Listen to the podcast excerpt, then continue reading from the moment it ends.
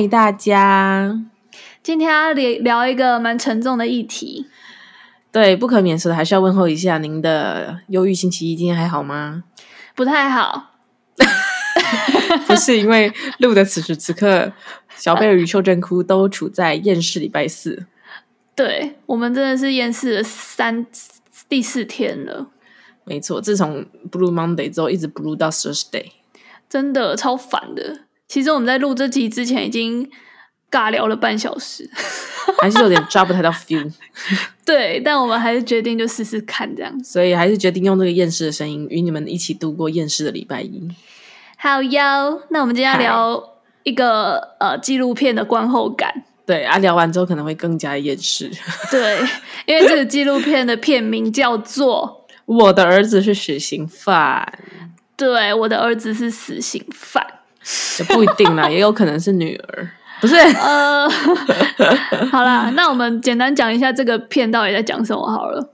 好，一开始我们先讲一下导演他想要拍的那个用意，他其实是想要让大家知道死刑这个东西是其实对对社会来讲其实没有解决根本的问题的，但是因为这个议题真的太敏感了，所以他就用就是访谈加害人家属的方式。去让大家理解死刑是什么东西，然后这这个里面他就是有带三个案例，然后各自的父母对于他的儿子的，就是死刑犯的那个情感上的连结都不一样。就像第一个，他就是每个礼拜都会去看他，每个礼拜就会看他啊；第二个就是完全不想理他，就想要赶快让他就是拜拜这样。然后第三个就是郑杰的父母嘛，就是很崩溃，不知道为什么会这样，然后没有办法面对社会大众这样。感觉他父母就是，嗯，很我我就是一直觉得啦，他们就一直觉得要给社会大众一个交代，所以对啊，因为他就是那种，我觉得从那个他里面不是会讲一些他们之前那个郑杰跟父母的一些谈话嘛，对，然后我觉得他在里面就给我的感觉就是郑杰的父母就是那种社会的那种胜利组的那种感觉，所以他们心目中有一个。呃，自己觉得儿子应该要成为什么样的人的一个剧本，然后因为今天儿子不想要照着那个剧本走，所以儿子就会过得很痛苦。然后爸妈自己也不知道自己到底错做错什么，因为他们价值观当中就觉得这样就是对他好的，可是他那个儿子感受不到，所以最后就是酿成悲剧这样。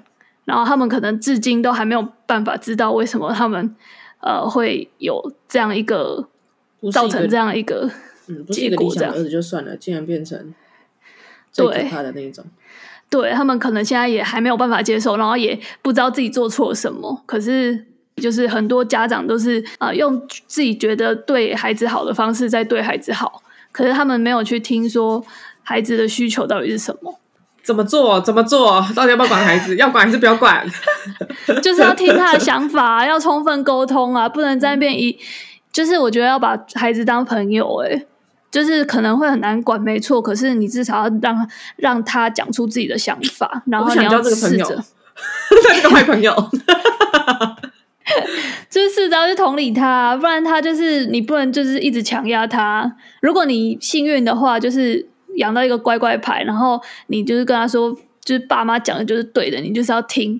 那你幸运的话，就是那个孩子就是长长得很压抑，然后之后就。呃，大学之后海阔天空就不回家，就这样而已。啊悲剧的话，就是他们会永远痛恨你，然后对你就是就是又有那种社会道德，觉得要孝顺啊，又觉得你们就是个 bullshit 这种感觉，然后让他两个两方都很拉扯。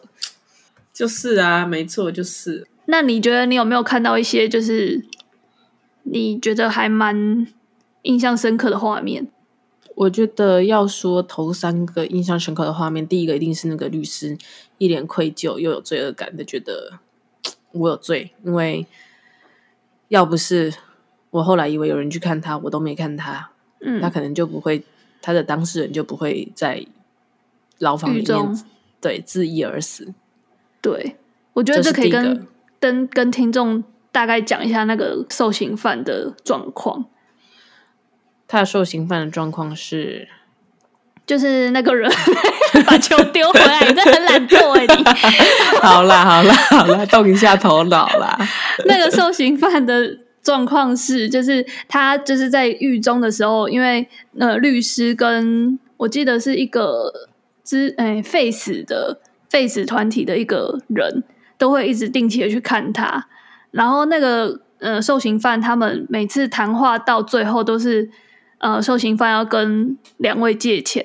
就是不管跟谁，就是他最后都会一直跟他说：“你可不可以借我钱？我需要钱。”那因为因为其实受刑犯他们呃里面有一个类似福福利社的那种东西，然后里面可能就会有一些饼干啊、糖果啊、饮料那些，所以他们其实还是可以吃到一些外面的食物，所以他们会需要那些钱去买一些他们想要吃的东西。对，然后因为他的他这个个案的呃状况是他的他是杀了他的爸爸。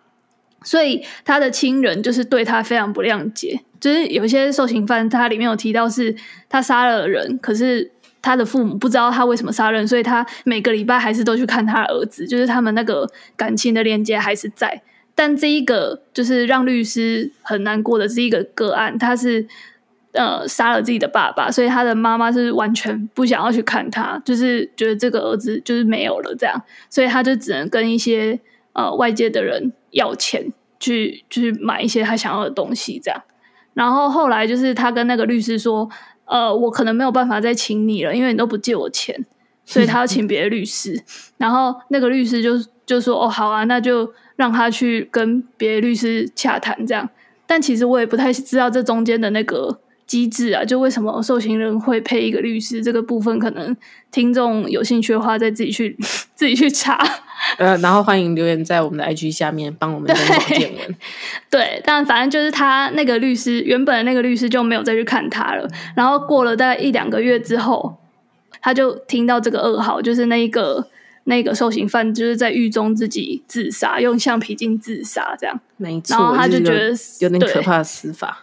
对，然后他就觉得自己是害了他那个人，因为他觉得至少我每个月都会去跟他谈话，这个这个连接会让他觉得他还有一些呃精神上的支持嘛，或是抒发，所以他可以让他继续好好的活。但他一旦不去看他之后，他觉得就没有人去看他了，所以他就自己自杀了。所以他就把这个罪过就是加注到自己的身上，就觉得自己。本来应该是要帮他一个角色，但怎么会是害了他？就很像很多心理师、心理智商师或是心临床心理师，他个案去自杀，然后他们会觉得哦，会不会是当初我给他一些建议，然后他照着做，但是他还是没有得到他想要的结果，所以自杀？那这样是不是我害他的？嗯，反而曾经接触他过的，然后或者是曾经帮他过的人，心里面却会有最深的罪恶感。也就是说，受他受这个个案的影响更大。受哦，你说帮助他的人，其实受那个个案的影响更大。更大。可是其实，因为之前我们在上课的时候啊，老师好像都有提到一点，就是很重要的是，呃，心理师在跟个案就是接触的时候，你要把你要试着非常的同理他，可是你要记得在。晤谈结束之后，或是你下班之后，要把情感抽离回来，你不能一直陷在里面。然后个案做的每一个决定都是他自己的决定，就是你只是给建议，可是个案自己怎么做是他的决定，你不能觉得那个是你叫他去做的，他听了我的建议才这么做的，不能有这种想法，不然你会一直过不去。嗯，诶，但我可以分享我去那个智商的的那个。我去，我曾经有一的阵子对职涯非常的迷惘。对，哎，其实现在也都是啊，是那一阵子，啊、对，那一阵子我就有去做那个心理咨商，嗯、然后那个我就发现那个咨商师啊，他完全不会跟你讲说你应该要怎么做，可是他会去归纳你的情绪，就是你在讲这一件事情的时候，你的情绪是什么，他会讲给你听，他会说。嗯，我察觉到你刚刚在讲这一段话的时候是比较激动的。那我们来聊聊为什么你会那么激动好了。然后就会一直这样聊。对，对，在剖析你，在从旁观者的角度看你。对，我觉得智商师的很大的用处就是让你，呃，就是他透过问问题，然后你就是一直去，因为你要讲嘛，你要回答他的问题，所以你就要想啊，你想过之后，你就会比较知道自己在想什么。嗯、所以你透过跟他讲故事，你就自己知道哦，原来我好像想法是这样，但他完全不会给你一个明确的方向。对，因为那个是你自己要去决定的，他只会跟你说，说就是比较中立的那种。就是我也不知道，你说呢？对，就一直这样，所以就是我们来聊聊为什么你不知道。然后，那第二个让我印象深刻的画面应该是哦，另外还有一个就是他们在开庭的时候，然后律师在陈述，嗯、因为我们说第二个这个受刑人他的爸爸被他杀掉嘛，然后妈妈就很不谅解，然后就妈妈就有一些陈述是经由律师去讲出来的。妈妈就提到说哦，什么我婆家跟娘家都在同一个村子里，他觉得到时候如果再把他儿子放出来，到时候会血流成河。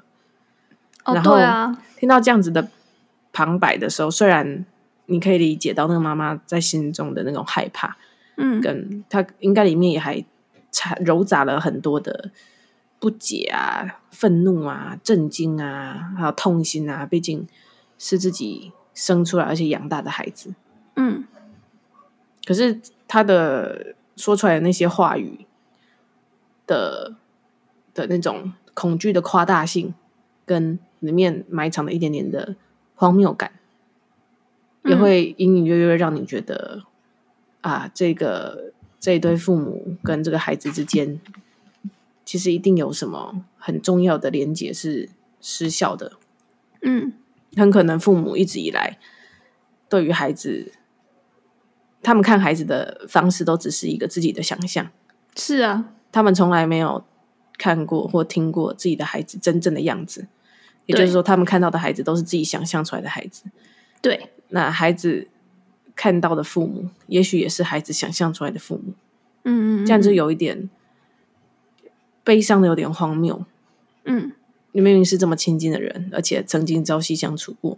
嗯，那应该要有很深的感情连接。可是最后，妈妈竟然会觉得这个儿子会来杀他们婆家娘家，杀全部的家。对啊，但是。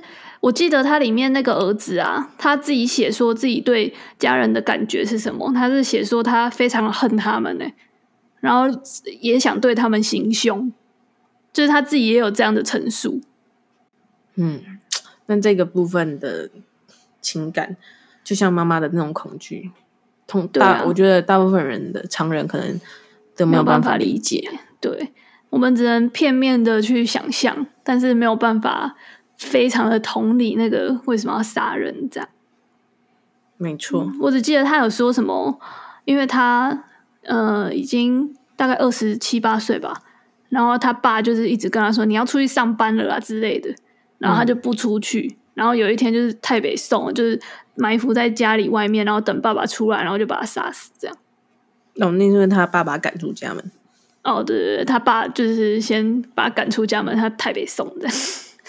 真的，嗯，别人是旁人是也没有资格事后诸葛些什么，对啊，但只是能够以这样子的被记录下来的曾经发生过的事实，嗯，来给自己做一个借鉴吧。对，我觉得蛮令我印象深刻的是那个个案 A，就是他一直没有拍到他的脸，然后他就说，呃，他的状况是他好像把他的朋友杀死了，然后一开始开庭的时候。对对对，他把一个国中同学杀死了，然后一开始开庭的时候说他是故意的，然后后来在开庭的时候又说他不是故意的啊，当初说是故意的是因为他觉得已经没有希望了，所以他就是觉得那就自己被判死刑，然后赶快结束这一切，然后可能跟律师误谈之后讲一讲之后，他就觉得嗯，我应该要讲出自己的那个。真正的想法就是我当初可能不是故意的，这样，所以他才会反反复复。然后那个访问他的人就说：“所以你到底是不是预谋？”然后他就回了一句让我印象深刻的话，他就说：“反正我现在说不是预谋，你们也会觉得我是预谋。那你问这个问题到底有什么意义？”嗯、我就觉得这个这个其实很很有道理耶。对，就是其实我们都预设他是预谋的。嗯，没错。对，然后这种社会的既定的眼光，可能不在这种状况之下，可是他可能一生当中就是被很多这种既定的眼光看着，所以他就是慢慢的就觉得，可能一两次他会反驳，就觉得我没有那个意思之类的，可是之后他发现怎么反驳，大家都是把他想成坏的，他就会自我放弃。可是我觉得他的这个心声，我其实是可以理解的。嗯，有时候就在生活中，就是有发现一些有点荒谬，嗯的事情，它已经发生了。嗯、但是发生的时候，周围的众人可能不理解你当下的反应，就连你自己可能也不理解你当下的反应。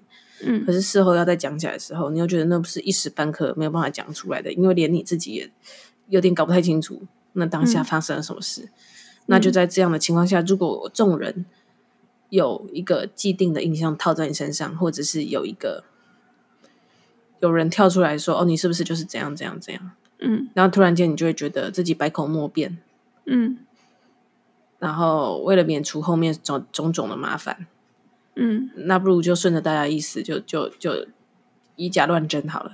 对，就不反驳，随便你们怎么想，这样。对，反正我自己知道我不是这样子的。嗯，其实每个人的生、嗯、生命中或多或少都有这种的情况发生，所以在个案 A 这样讲的时候，我就特别觉得，我就更觉得他不是在。随便乱讲而已，因为这样的情况是人其实都会有经历过类似的情形。没错，所以在就是我们生活的各种片刻，我们其实都要学着 去同理他人。好老梗的结尾哦，但我觉得这很重要哎。好啦，然后还有一个是他，他里面有提到说，就是其实很多受刑人啊，他的家庭就是。跟一般家庭就是根本就一样，就是再正常不过的家庭，然后看起来完全没什么异状，但是就是不知道为什么小孩就是会变这样。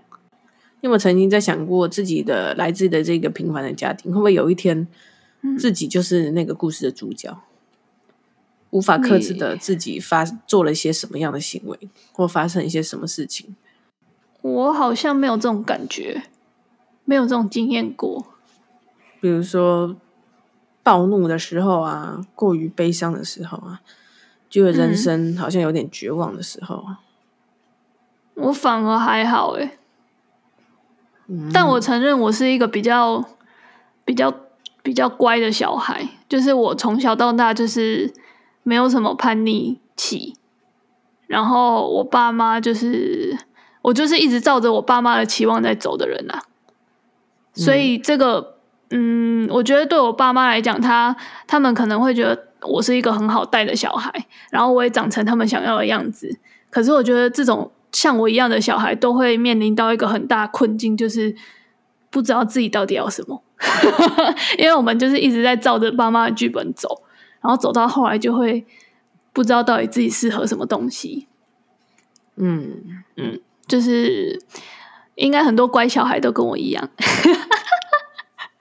好啦，很抱歉各位，今天这个厌世的礼拜一带给你如此深切的反省。我还我我还想讲一个、欸，说，我突然看到我有一个笔记，就是很多受刑人，就是他他在那个那部纪录片里面的受刑人，其实有呃，好像第一个跟最后一个吧，嗯，就是那个个案 A，就是那个妈妈会每个礼拜去看他那个跟郑杰的状况，嗯、他们都有提到一个是，嗯、他们都有跟自己的律师说。不要麻烦到家人，就是对。这个是我的事，你不要去麻烦我的家人，对，或是不要谈家人这样。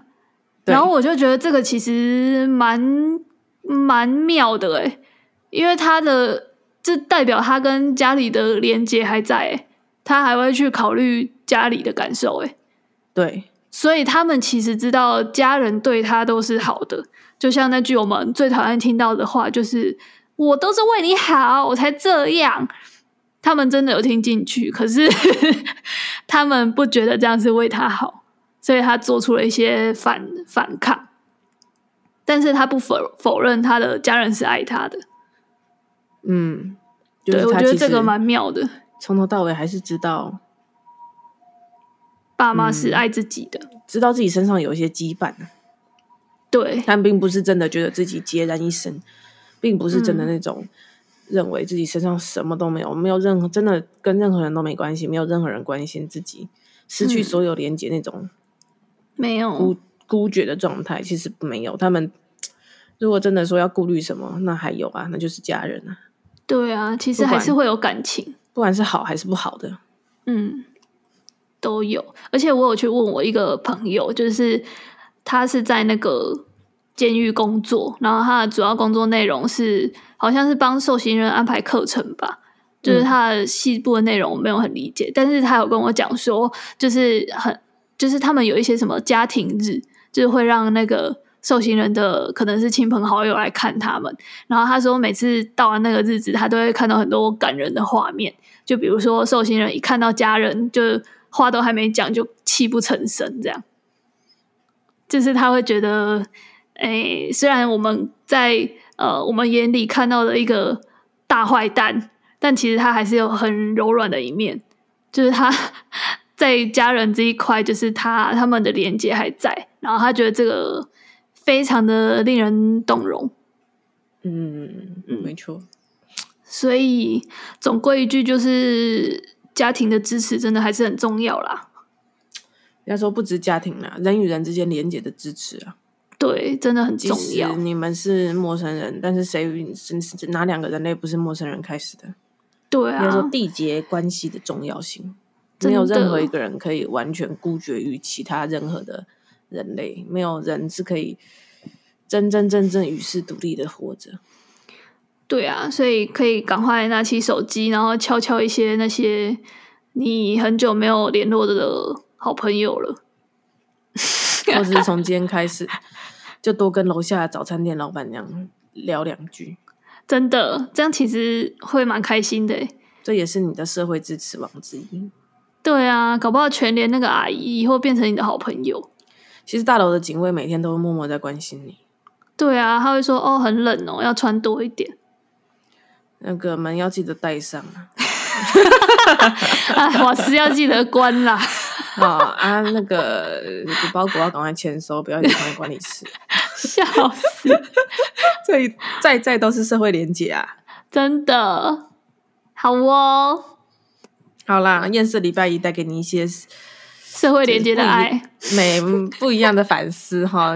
举目 现在举目看看捷运、公车以及火车上面的 everybody，嗯，然后呢？跟他们说声嗨，跟他们开始建立连接，连起来哦。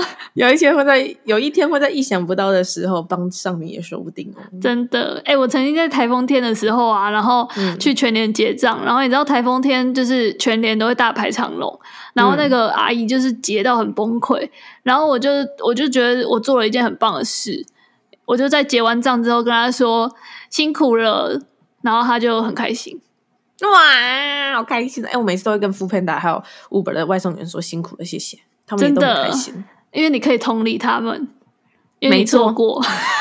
那个对外送员看都不看一眼的哈，你各位啊，真的跟他们说声谢谢很难吗？好不好？对嘛，你活该哪一天台风天断水断电，我跟你讲。好啦，这集就到这边，OK，期待你下次会重得。充满活力的修正菇与小贝尔，真的不好意思，这一集真的太厌世了。哦，不好意思啦，说好要陪你厌世的，就真的也聊了一集了啦，应该还是很合理的吧。